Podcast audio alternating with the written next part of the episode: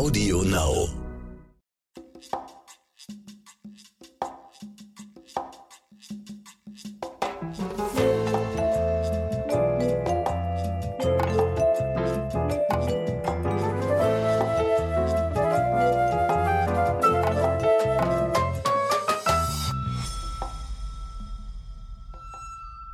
Hallo und herzlich willkommen zu unserer neuen Folge Crime and the City. Wir begrüßen euch.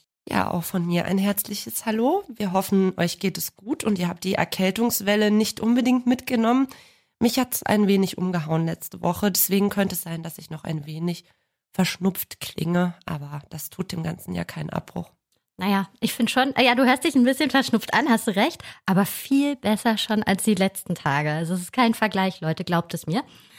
Äh, egal, wir kriegen das hin und immerhin äh, liefern wir euch eine Folge. Kommen wir zum aktuellen Thema. Und äh, wie ihr bestimmt schon gelesen habt, geht es heute äh, in unserer Folge um Tötungen unter Jugendlichen. Äh, vielleicht Oder der- Kindern kann man fast schon sagen. Ja, Ne? Kinder, also genau, sind äh, sehr, sehr äh, junge Protagonisten in unseren äh, Fällen äh, heute. Und äh, vielleicht erinnert ihr euch auch an unsere Folge über äh, den Mordfall Kaira, äh, die wir gemacht haben. Da haben wir auch schon über dieses Thema gesprochen. Also da waren die Beteiligten auch sehr jung. Kaira war 14 und ihr Mörder 15. Und ähm, der Fall ist ja von 2018 gewesen. Äh, die beiden Fälle, über die wir heute äh, sprechen wollen, die sind wesentlich aktueller. Und zwar sind sie erst aus diesem Jahr, ähm, Spätsommer, Herbst, richtig? Ja. Sind zwei wirklich tragische Fälle. Sagen wir zwar immer, Mord ist, oder wenn jemand stirbt, ist es immer tragisch. Aber in diesem Fall sind die Täter und Opfer beide noch sehr, sehr, sehr jung. Ähm, nämlich zwischen 14 und 16 Jahren alt. Und es gibt noch weitere Parallelen zwischen den Fällen, aber die erzählen wir euch dann später. Dazu kommen wir später. Genau. Also fangen wir mal chronologisch mit dem ersten Fall an, der sich auch ereignet hat. Er spielt in Großröhrsdorf, gehört, glaube ich, zum äh, Landkreis Bautzen, richtig? Ist richtig, ja. eigentlich nicht unser Einzugsgebiet, ähm, aber ähm, gehört auch zum Leben und zum Alltag einer Crime-Reporterin, wenn irgendwas passiert, Mord und Totschlag und äh, da dann vielleicht auch nicht die richtigen Kapazitäten gerade vor Ort vorhanden sind, dann muss man auch mal anreisen. Ja, in dem Fall war es eine relativ weite Anreise sogar. Ähm, aber so war es auch an diesem Tag. Also ich komme mal direkt zur Tat.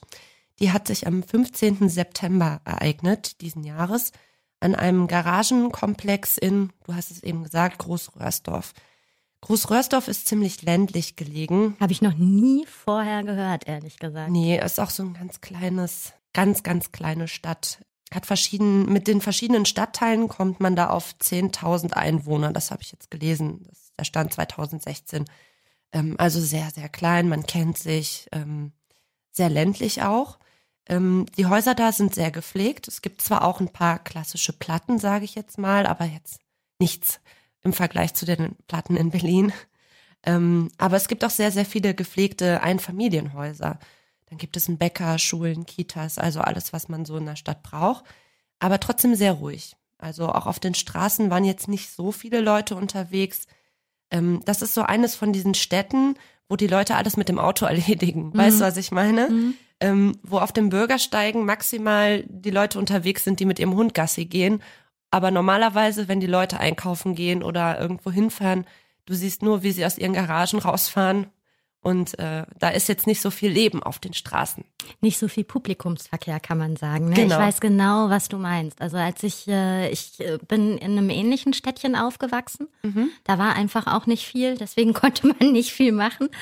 Und äh, als Kind war das zwar schön, muss man auch sagen, aber äh, und man darf ja auch nicht vergessen, das ist ja auch in vielen Teilen Deutschlands so, äh, außer man lebt in einer pulsierenden Großstadt, so wie wir. Also Berlin schläft halt nie, ne? Hier sind immer zigtausend Leute auf den Straßen.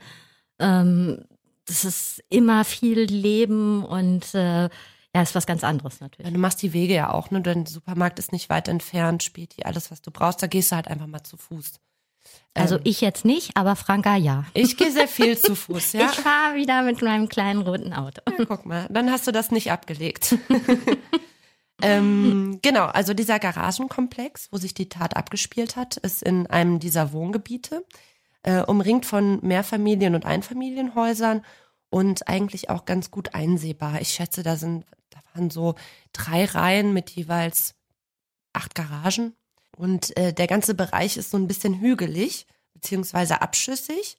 Deswegen konnte man von, konnten die Häuser drumherum eigentlich ganz gut auf diesen Garagenbereich auch einsehen. Und hier hat sich die 16-jährige Victoria, ein hübsches junges Mädchen mit langen dunklen Haaren, hellen Augen, mit äh, Philipp W. getroffen.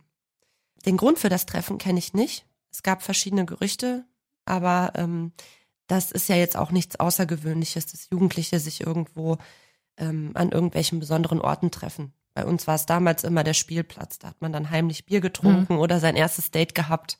Ähm, man trifft sich, man quatscht und. Äh, Kann man denn irgendwas sagen, in welcher Beziehung die beiden zueinander standen? Überhaupt nicht, Nein. nee. Mm, also es kann natürlich irgendwie ein Date gewesen sein mhm. oder so, aber das sind alles nur Mutmaßungen. Aber so, es hört sich ja stark danach an, ne? Also und wenn ich jetzt hier mal wieder eine Parallele zu meinem Heimatstädtchen da äh, ziehen darf, bei uns wurde sich ganz klassisch an der Tanke getroffen. Ja, genau. Mit den aufgemotzten VWs, oh, VW Polos. Ja, da sehe ich mich auch noch rumstehen da. Ja. Als Uschi.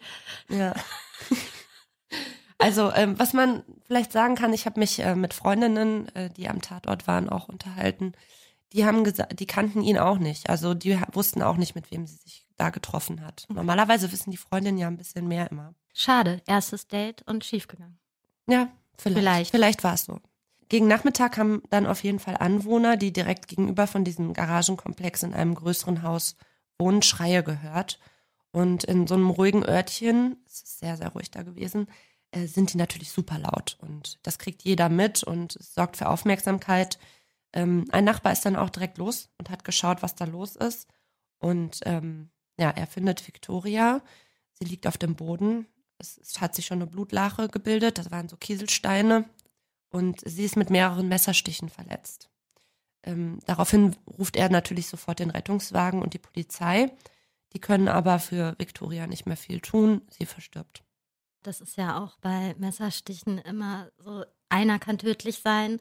Äh, haben wir alles schon gehabt. Ne? Wir haben Leute, die sahen aus fast wie, wie ein Küchensieb, äh, mhm. haben aber überlebt und dann dumm getroffen und du stirbst sofort. Ne? Also es ist, äh, ja, es gab es auch immer in der Bauch- und Brustbereich, da ist halt immer sehr kritisch. Ne? Natürlich und mhm. dann sofort, wenn das Blut dann ähm, nach innen, also wenn du in, eine innere Blutung hast, dann verstirbst du halt auch schnell daran. Ne?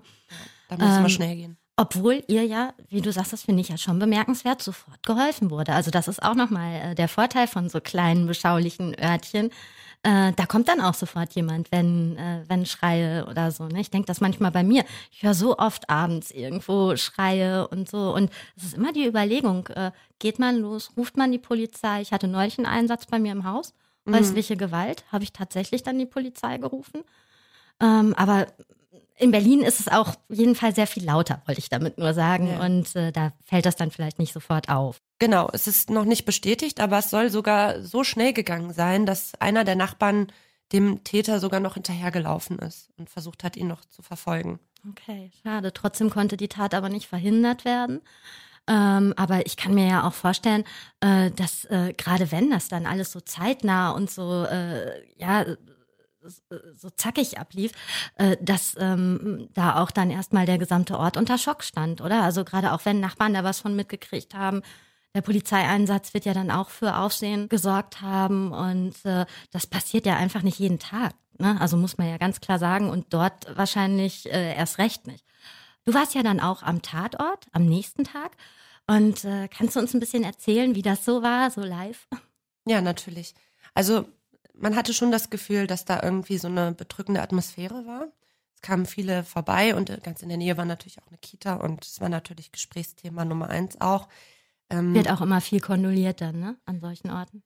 Genau, das, äh, ja, als ich da war, noch nicht, aber dann im Laufe des Tages kamen natürlich immer wieder Leute und haben Blumen niedergelegt und Kerzen angezündet. Aber erstmal waren da natürlich ganz viele Journalisten von allen möglichen Sendern und Zeitungen aber auch die Kriminalpolizei und die Spurensicherung waren auch noch vor Ort und haben gearbeitet.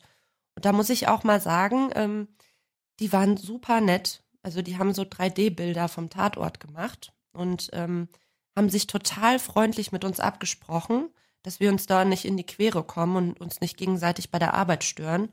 Ähm, und das fand ich total entspannt, weil das kennen wir ja anders. Ne? Wir kennen das ja auch, dass die so ein bisschen rougher sind. Aber so haben wir Rücksicht aufeinander genommen. Ich meine, wir machen das ja auch, wenn wir an Tatort kommen und wir sehen, die Polizei ist noch bei der Arbeit und wir wollen was drehen. Ich gehe immer hin und sage hier, wir würden jetzt gerne ein paar Bilder drehen, wie sie da noch arbeiten. Ist das okay, wenn sie mit drauf sind? Und wenn die sagen nein oder wenn die sagen nur von hinten, dann klärt man das kurz ab, damit man halt ein gutes Verhältnis auch hat. Ne?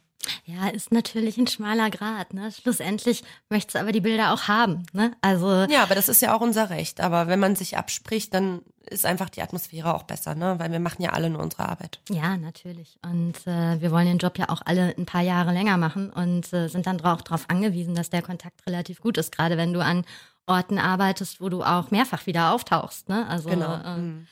Äh, da jetzt in Großröhrsdorf hättest du also ruhig verbrannte Erde eigentlich hinterlassen können, da kommen wir so schnell nicht mehr hin. Ne? Aber hier in Berlin sind wir ja schon sehr drauf bedacht, uns mit den Beamten der Staatsanwaltschaft oder so auch wirklich gut zu stellen und da Hand in Hand zu arbeiten. Ne? Ja. Äh, sag mal, ich habe noch eine Frage zu den 3D-Bildern. Wurden die mit einer Drohne gemacht? Nee, die haben so Kameras und das hatte ich äh, schon mal an einem Tatort. Ich weiß nicht, ob ich das sogar schon mal im Podcast erzählt habe. Das ist total interessant. Das ist eine Kamera, die stellt man auf und die quasi dreht sich immer so ein bisschen und dann muss man die an verschiedene Orte stellen und dann hat man am Ende, ähm, kann man auf dem Computer wie so, ja wie bei Sims oder so fast, ähm, hat man so ein 3D-Bild und dann kann man sich darin bewegen. Ähm, ich hatte das mal an einem anderen Tatort und die haben mir erzählt, der Kommissar hat mir erzählt, die hatten ähm, sogar die ähm, Schubladen, das war in der Wohnung und die haben die Schubladen auf und zu gemacht, sodass sie in diesem 3D-Komplex ähm, im, auf ihrem Computer die Schubladen auf und zu machen konnten, damit sie auch wirklich den Tatort so haben und immer wieder die Details sich nochmal angucken können, ob sie da auch nichts übersehen haben. Finde ich absolut spannend. Wirklich, ja, wirklich spannend. Ne? Da sind Ja. auch schon richtige Profis am Werk Ja. mittlerweile. ne? Und die Technik ist auch sehr ausgefeilt. Das Ja. muss man schon sagen.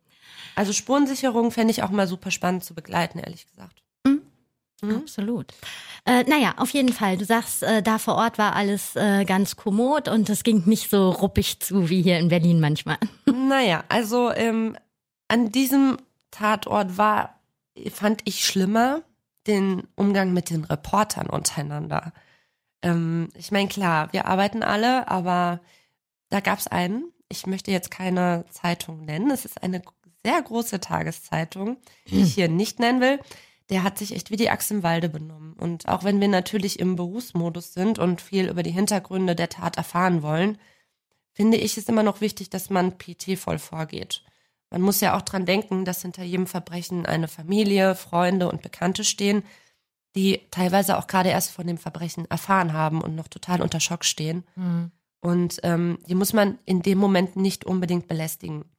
Hat dieser Reporter natürlich sofort gemacht. Ähm, aber darauf möchte ich jetzt auch nicht weiter eingehen. Ich fand es einfach, er hat sich auch den anderen Reportern gegenüber scheiße Wollte verhalten. gerade sagen, also ich weiß ja ein bisschen mehr. Ich habe auch mit Franka ja dann immer den Kontakt gehalten. Ich war so der seelische Beistand hier aus Berlin. Mhm. Und äh, also ich fand das schon ziemlich stark, auch was du da für Geschichten erzählt hast, wie der sich vor Ort benommen hat. Aber okay, wir machen wirklich keine Kollegenschelte hier. Ähm, deswegen, du hast erzählt, die Spurensicherung war vor Ort, die Spusi. Mhm. Ähm, und ähm, dann hast du dich bei den Anwohnern ja sicher auch umgehört. Also du hast äh, da ja auch ein bisschen recherchiert. Äh, was haben die so gesagt? Ich konnte mit einigen Menschen sprechen, die da in den umliegenden Häusern wohnen. Die waren natürlich äh, auch extrem schockiert. Was mich aber am meisten selber zum Nachdenken gebracht hat, war, wie schnell sich das Ganze verselbstständigt hat. Ähm, ich habe einen jungen Mann getroffen, der wohnte auch ein, also sichtbar vom Tatort quasi. Und ähm, der hat mir direkt Fotos in WhatsApp-Gruppen gezeigt, wo man sich schon über Opfer und Täter ausgetauscht hat. Und äh, man hatte sofort, gab's Gerüchte und also jeder hatte irgendeine Info aus irgendeiner WhatsApp-Gruppe da. Ähm, Finde ich auch teilweise echt immer sehr gefährlich. Ah, es Warum das in dem so, ne? Fall besonders gefährlich ist, das erzähle ich gleich. Ähm, aber so habe ich dann relativ schnell auch erfahren, dass es ähm, bei dem Opfer, dass es die 16-jährige Victoria ist. Und er hatte mir dann auch schon gezeigt, in der Schule, wo sie zur Schule gegangen ist, gab es auch schon eine Art Gedenkschrein, wo die Mitschüler und Lehrer ihr auch gedacht haben. Und da habe ich dann auch das erste Mal ein Foto von ihr gesehen. Wollte ich gerade sagen, du hast also ziemlich schnell auch ein Bild äh, Ja. äh, vor Augen gehabt von dem Mädchen, ne? Ja. War ein sehr attraktives Mädchen, ne? Ist, haben wir ja schon mal drüber gesprochen. Ich finde, die Attraktivität von Opfern ähm, dürfte eigentlich keine Rolle Keine spielen. Rolle spielen, genau. Aber es wird immer wieder in Zeitungen und da muss ich auch sagen, auch bei uns betont, ein hübsches Mädchen, ähm, es ist egal, ob sie hübsch war oder nicht. Sie war sehr hübsch, ja. Aber wenn sie nicht hübsch gewesen wäre, wäre es genauso schlimm gewesen. Aber ja, absolut. Dieses ich Attribut weiß aber wird nicht, immer erwähnt. Genau, warum man, und ich auch. Also ich falle auch immer wieder da rein und sage, hübsches Mädchen, hübsches Mädchen. Vielleicht ist es, ja, ja, was soll ich sagen? Na gut, du hast erzählt, in ihrer Schule wurde dann auch schon getrauert. Also äh, da fand ja dann sicher auch Betreuung, psychologische Betreuung der Schüler und Freunde statt, äh, weil die war ja wahrscheinlich bekannt, oder? Äh, Man kannte sie ja. Ja, also sie ist, ich kann ja noch mal ein bisschen was zu ihr erzählen. Ja. Wie gesagt, Victoria, 16 Jahre alt, ähm, sie ist auf die Oberschule in Großröhrsdorf gegangen, wie du gerade schon richtig gesagt hast. Da sind natürlich dann Seelsorger und alles und kümmern sich um die Schüler. Ich würde auch sagen, dass sie sehr beliebt war, denn es sind immer wieder Freundinnen zur Garage gekommen, um Kerzen anzuzünden, Blumensträuße niederzulegen. Sie hat einen polnischen Background, also ihre Familie hat Polnisch gesprochen. Mhm. Und ich war an dem Tag auch noch bis in den Abendstunden auf Recherche in Großröhrsdorf. Dann war der Tag auch für mich beendet. Also Haben die Freundinnen da mit dir gesprochen, die da was niedergelegt haben, oder waren die zu sehr unter Schock? ich habe kurz mit ihnen gesprochen, weil sie mich angesprochen haben, ob ich Reporterin bin auch. Was kannst du mit denen sprechen? Das sind junge Mädchen, äh, die gerade um ihre Freundin trauern. Also ähm, ich habe mit denen nur kurz gesprochen. Wir haben darüber gesprochen, äh, ob die wissen, warum die, warum die sich da getroffen hat. Ähm, Aber hast du ja schon gesagt, wussten sie nicht. Aber hat mich nur interessiert, genau. Ähm, naja, auf jeden Fall. Du sagst, äh, du hast dann da bis abends äh, dich noch äh, rumgetrieben Mhm. quasi und äh, bist dann aber nicht äh, zurück zu mir nach Berlin gekommen, sondern ähm, musstest natürlich weiter da bleiben. Also äh, eigentlich ein wirklich gutes Beispiel fürs Reporter-Dasein. Mhm. Ja, wir können ja mal einen kleinen Exkurs machen. War nämlich auch spontan, ne? Also sie, Franka ist losgefahren und wir dachten eigentlich, sie kommt abends wieder nach Hause. Aber als sich das dann da alles äh, abzeichnete, dass es doch eine größere Nummer ist, äh, mussten wir halt präsent bleiben. Ne? Also einfach da. Ja, ja, das ist ja, du bleibst ja immer da. Also ähm, ich habe an dem in, an dem Abend im Hotel in Dresden dann geschlafen, weil Dresden war auch nicht so weit. Mhm. In Großröhrsdorf muss man ehrlich sagen, da waren jetzt nicht so viele Hotels. ähm, Bed and Breakfast, Airbnb. ja, genau.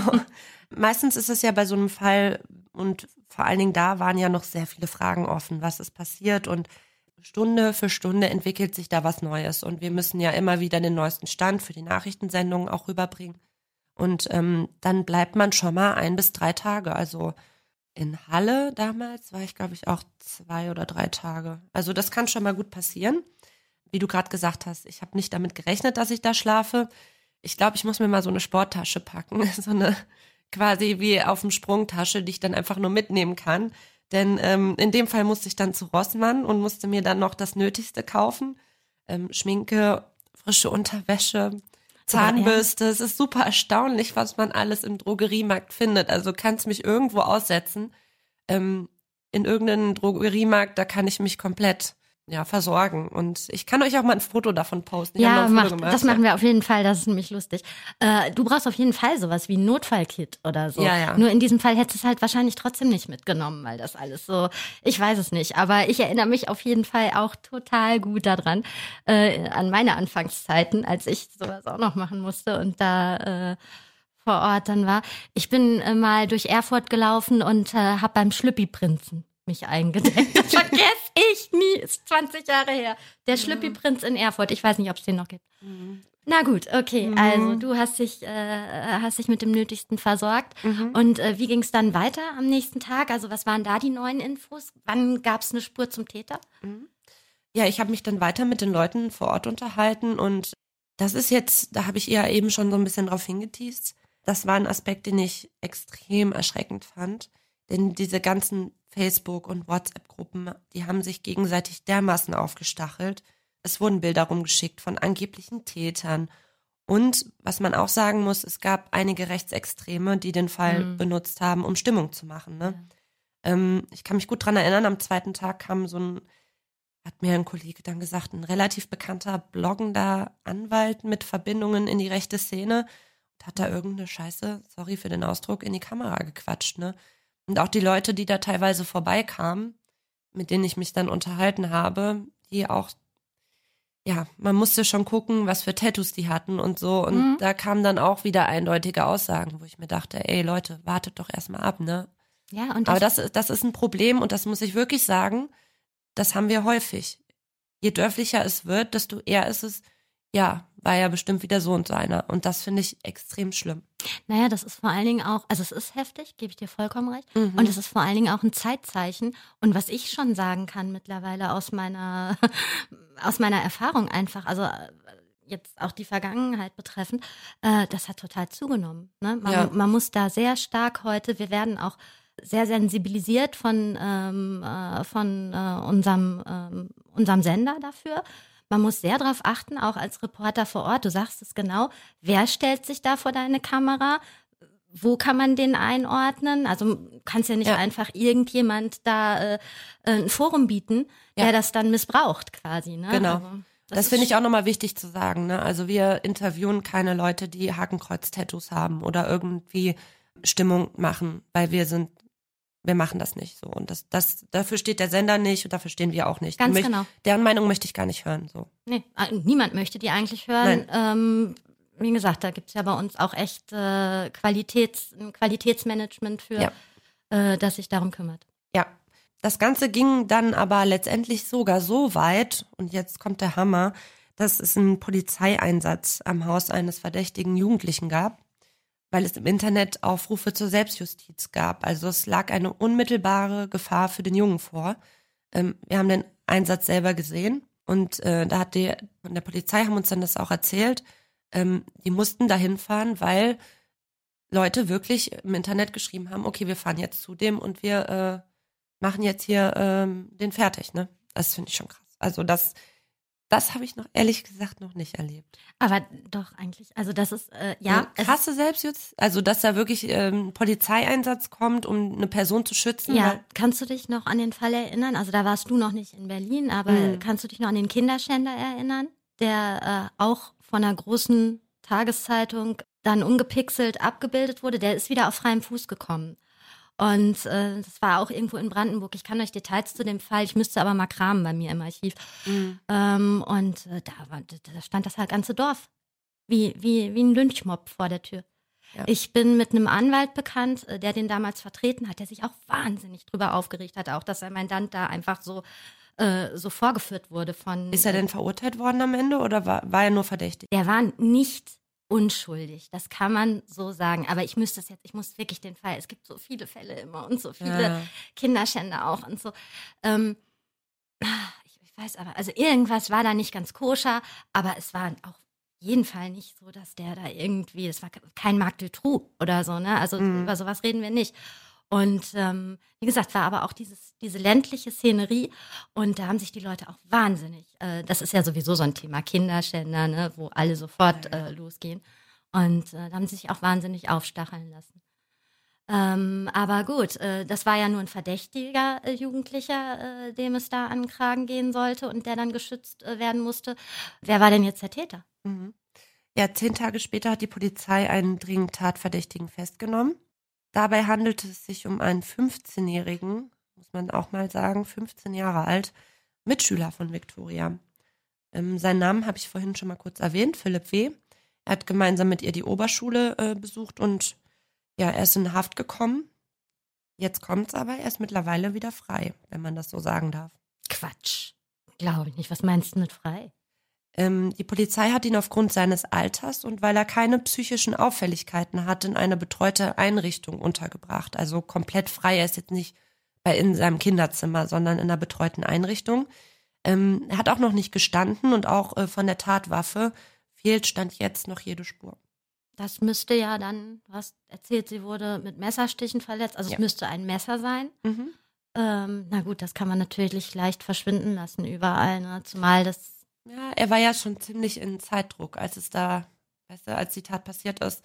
Wir haben noch überlegt, ob er das auf das Garagendach einfach geworfen hat, aber die Polizei hat natürlich alles abgesucht. Ne? Na klar.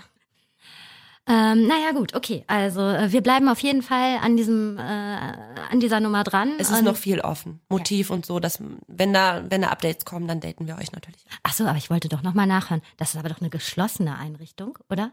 Nee, er kann auch raus. Finde ich schon krass, das muss man mhm. schon sagen. Also da bin ich mal gespannt jetzt, wie Aber er wird trotzdem betreut, ne? Also er ist, keine Ahnung, ob er dann mit einem Betreuer oder so rausgeht. Ja. Äh, wie gesagt, wir bleiben an der Nummer dran und werden euch äh, da nochmal updaten. Der nächste Fall, zu dem wir jetzt kommen, äh, der weist wirklich einige krasse Parallelen äh, zu dem ersten auf. Und äh, du hast ja eben auch schon gesagt, Victoria wurde im September getötet.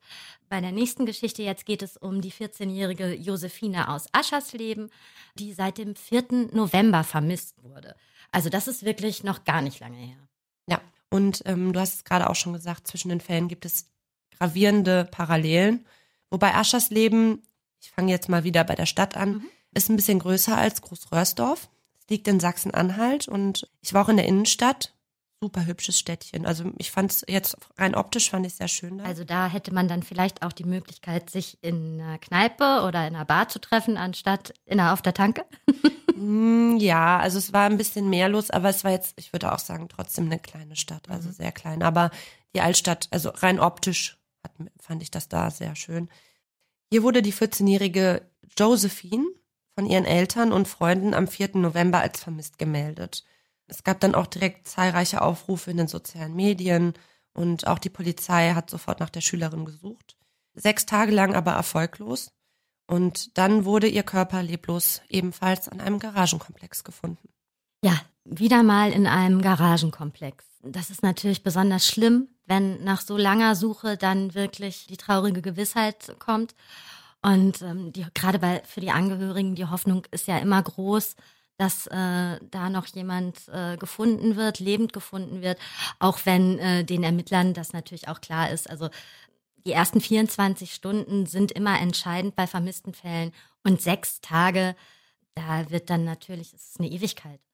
Ja, es ist auch so, dass man bei Jugendlichen und Kind oder bei Kindern auch ähm, früher sucht. Ne? Bei Erwachsenen sucht man ja immer erst ab 72 Stunden, glaube ich, wenn die 72 Stunden verschwunden sind und nichts auf, darauf hindeutet, dass sie ähm, einfach abgehauen sind. Und äh, bei Kindern sucht man natürlich schon früher. Ne? In dem Fall ist natürlich der schlimmste Fall eingetreten. Aber auch hier stand die ganze Stadt unter Schock. Also ich war am darauffolgenden Tag, habe ich ja gerade gesagt, in der Innenstadt. Und da hat man an so einem Brunnen, hat man da wirklich äh, Blumen, Kerzen niedergelegt. Und das war wirklich ein Meer aus Kerzen und Blumen und Fotos und handgeschriebene Briefe. Ähm, das war wirklich sehr emotional und da kamen immer wieder neue Leute. Also der ganze Platz war immer voller Leute, die da irgendwie ähm, geschockt standen und drüber gesprochen haben und irgendwie da ihr Beileid auch ausgedrückt haben, indem sie da was niedergelegt haben. So, und jetzt aber mal ein kleiner Unterschied. Es war in diesem Fall viel einfacher, den Täter auszumachen, richtig? Ja. Und das war wirklich extrem gute Polizeiarbeit, muss man sagen. Man hat den Täter super schnell gefunden. Ähm, dass der Täter ist ein 14-jähriger, Jonas K. Und 14 ist schon sehr selten, dass die Täter so jung sind. Also Immerhin. ich weiß nicht, ob ich in meiner Karriere schon mal einen 14-jährigen Täter hatte. Ich meine, der Tatverdächtige bei Victoria ist auch erst 15, aber das macht die beiden Fälle, finde ich, sehr außergewöhnlich. Ähm, ich habe auch mit den Polizeibeamten gesprochen, kurz nachdem er bei der Vernehmung des Jungen war. Und auch er war total geschockt irgendwie und meinte, dass sowas absolut außerhalb seiner Vorstellungskraft auch liegt und dass man sich da auch unter den Polizeibeamten irgendwie überhaupt nicht erklären kann oder dass man da irgendwie besonders schockiert war von dem Fall. Dass sich Kinder sowas antun gegenseitig, ne?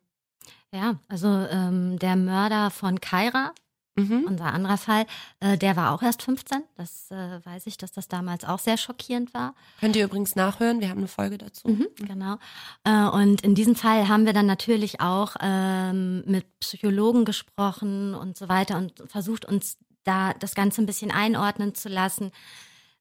Richtige Erklärungen sind natürlich schwierig da zu finden, aber es gibt verschiedene Erklärungsansätze äh, denen man dann folgen kann. Und es ist natürlich einmal auch ein signifikantes Alter oder ein, problematisches, weil es ist ja da setzt die Pubertät ein. Man Mhm. hat sowieso so viele Einflüsse. Man ist überfordert äh, von seinen ganzen Empfindungen, Emotionen, Gefühlen.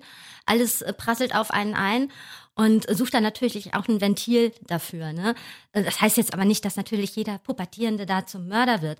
Ähm, es ist jetzt aber in den letzten zwei Jahren zum Beispiel auch so gewesen, dass den Jugendlichen andere äh, ähm, äh, Ablassmöglichkeiten genommen äh, wurden. Ne? Es gab keine Partys, es gab also Genau. ne, alles das, was irgendwie zur Entwicklung und wo man diese Emotionen in der Pubertät rauslässt, das gab es alles nicht. Ne? Genau, also wenig Möglichkeiten, mal Dampf abzulassen und überhaupt natürlich mit diesem Corona-Irrsinn hier zu leben. Und da gibt ja auch diese eine Werbung, die das da ganz schön äh, bebildert, die so, kenn ich ne? Äh, für irgendeine Supermarktkette oder so, wo die Mami zum Sohn sagt, ich wünsche dir wieder ein normales Leben einfach. Mhm. Ne? Und ich glaube, das wünschen wir uns ja alle gerade. Und also sowas kann da auch ein bisschen mit reinspielen. Ähm, natürlich gibt es auch immer andere Faktoren. Ne? So, äh, wenn man selber Gewalt erlebt hat, ähm, gibt man das oft weiter. Und da muss man ja auch sagen, diese Kinder und Jugendlichen sind ja auch mit ihren abusive Eltern in diesen letzten Jahren gefangen zu Hause. Ne? Ja, also Das ist ja auch, ähm, ich weiß gar nicht, statistisch gesehen ist das ja auch gestiegen, häusliche Gewalt, ne? Ja, natürlich, Ja. klar. Auch Missbrauch und Gewalt gegen Kinder und so, das, Mhm. da haben die Zahlen natürlich in der Pandemie jetzt zugenommen. Ja, und dann bist du natürlich nochmal anders traumatisiert. Das sind übrigens die Erklärungsansätze, die wir hier liefern. Ähm, das sind die, die uns auch die Psychologin in dem Interview erzählt hat. Also, Das ist übrigens ein Mhm. Phänomen, also dieses, was sich jetzt in der äh, Pandemie gebildet hat und dieser Anstieg der Zahlen, der zu verzeichnen ist, was Experten sonst nur nach Sommerferien oder so verzeichnen. Ja, Ja, mhm. Spannend, ne? aber Mhm. oder tra traurig eigentlich, aber und äh, das haben wir jetzt diesen diesen äh, Zustand haben wir seit zwei Jahren jetzt Ja. fast. Ne?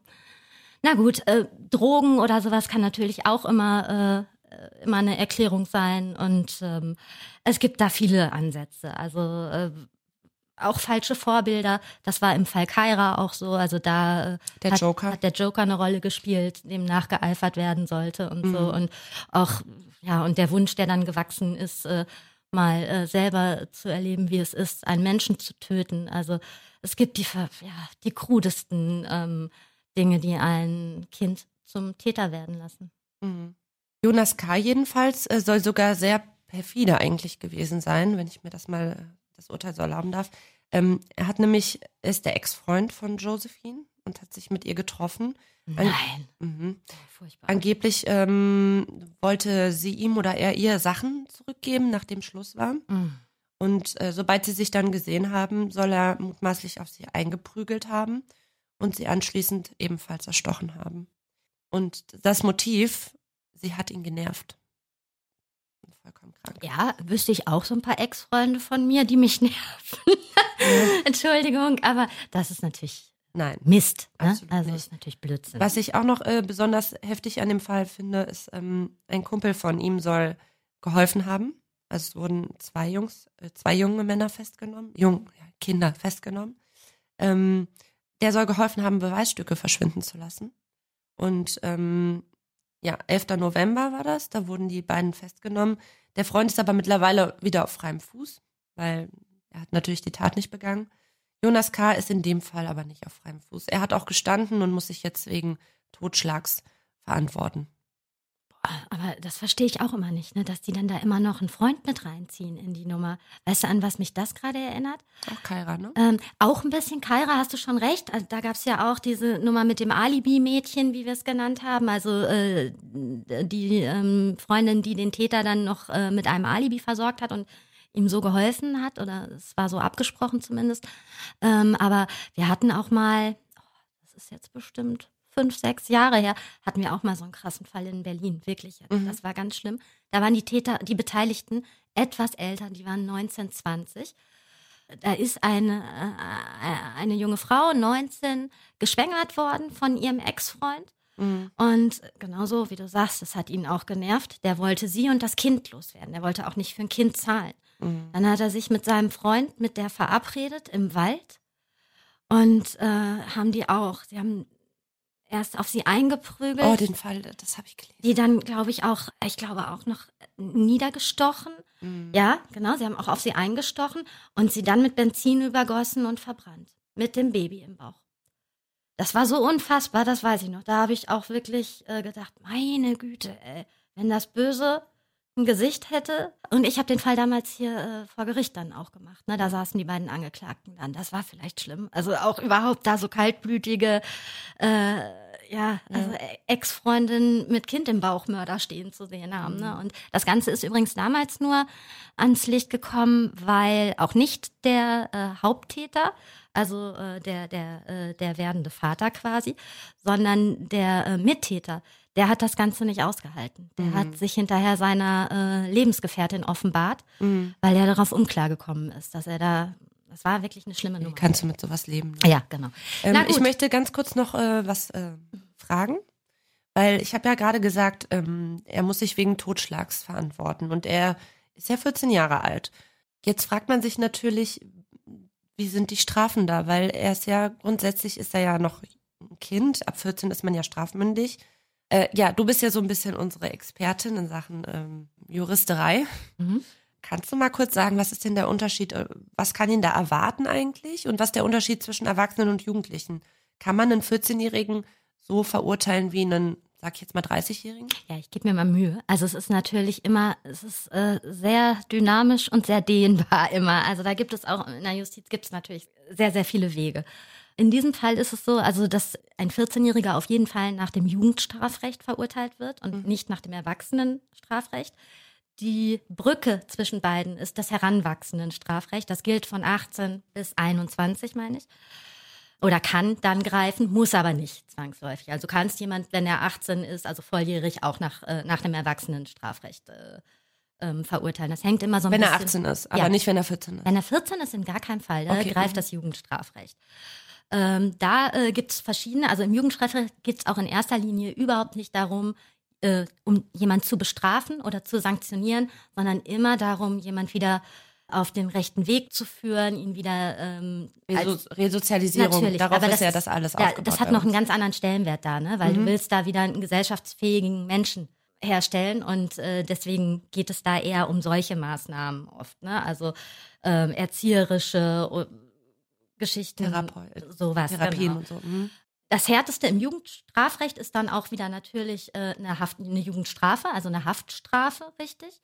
Die wird ihn ja erwarten, oder? Und äh, die wird in so einem Fall natürlich auf jeden Fall verhängt werden. Ja. Äh, die ist in der Regel ähm, zwischen sechs Monaten und fünf Jahren. Mhm. Es sei denn, dass das Delikt, was begangen wurde, und das zeichnet sich ja hier ab, viel, viel schlimmer ist und äh, im ursprünglichen Erwachsenenstrafrecht viel, viel höher ähm, sanktioniert würde. Also mhm. sprich, Totschlag steht ja hier im Raum. Ne? Oder besonders schwerer Fall, ne? Da haben wir im Erwachsenen, im, da haben wir im Erwachsenenstrafrecht ähm, bis zu 15 Jahren Haftmöglichkeit. Mhm. Ne? Das heißt, das wird sich hier auch, also zwischen fünf und acht oder fünf und zehn mhm. Jahren irgendwo einpegeln, denke mhm. ich, das Strafmaß. So wird das dann. Äh, der, der Mörder von Kaira hat damals acht Jahre gekriegt, glaube ich. Also das dauert ja auch gar nicht so lange, bis der. Es ist dann halt trotzdem, bei einem jungen Menschen dauert es dann halt gar nicht lange, gefühlt. Ja, unter der, 20 sind die wieder raus. Bis der wieder auf freiem Fuß ist, ja. ja. Ganz großes Problem auch für Kairas Mama. Für die, für die Angehörigen ja. Andererseits finde ich es auch nicht so schlecht, dass wir ähm, Resozialisierung als Hauptziel haben im, im Strafrecht. Also, nee, ja immer, wie gesagt, hat immer zwei Seiten. Die, Medaille. die Leute wieder auf dem richtigen Pfad. Genau, und kann man auch immer aus verschiedenen Perspektiven einfach drauf gucken. Ich hatte mal einen ähm, Fall, wo ein LKW-Fahrer einen Polizisten umgebracht hat. Und da habe ich auch mit dem Kommissar gedreht und der hat den auch aus einem total bescheuerten Grund. Er wurde geblitzt und hatte Angst, seinen Führerschein zu verlieren. Also ist er zurückgefahren, hat den Polizisten erschossen. Also ganz schlimmer Fall. Und da habe ich dann auch mit dem Kommissar gedreht und da hat er mir erzählt, das war, der Fall war schon länger her. Die Strafe hat er schon abgesessen.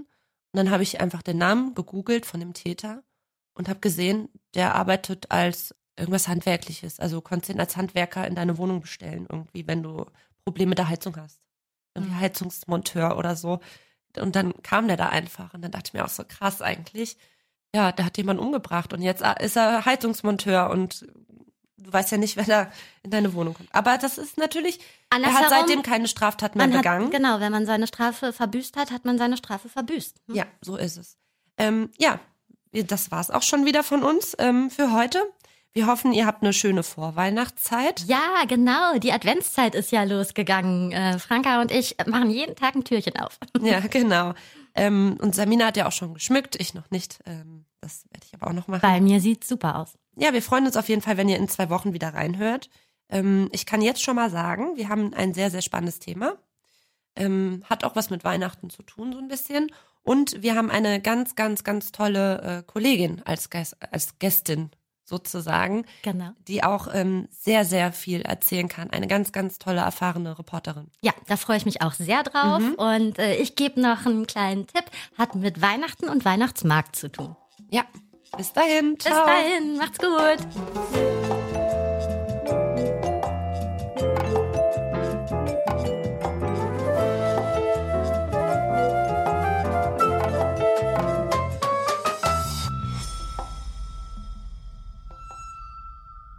Ja, das war's jetzt mit Crime in the City für diese Woche. Damit ihr bis zur nächsten Woche gut überbrücken könnt, hört doch mal in diesen Podcast rein. Hey, hier ist Christopher Kohn von Alles, was zählt. Wir haben jetzt endlich unseren eigenen Podcast. Bei uns bekommst du Backstage-Infos vom Set und hörst die Schauspieler so privat wie noch nie. Wir machen uns quasi nackig. Und deswegen ist es vielleicht auch ganz gut, dass ihr uns nur hören könnt. Einschalten lohnt sich. Alle zwei Wochen, immer donnerstags, nur hier auf Audio Now der Alles, was zählt Podcast. Audio Now.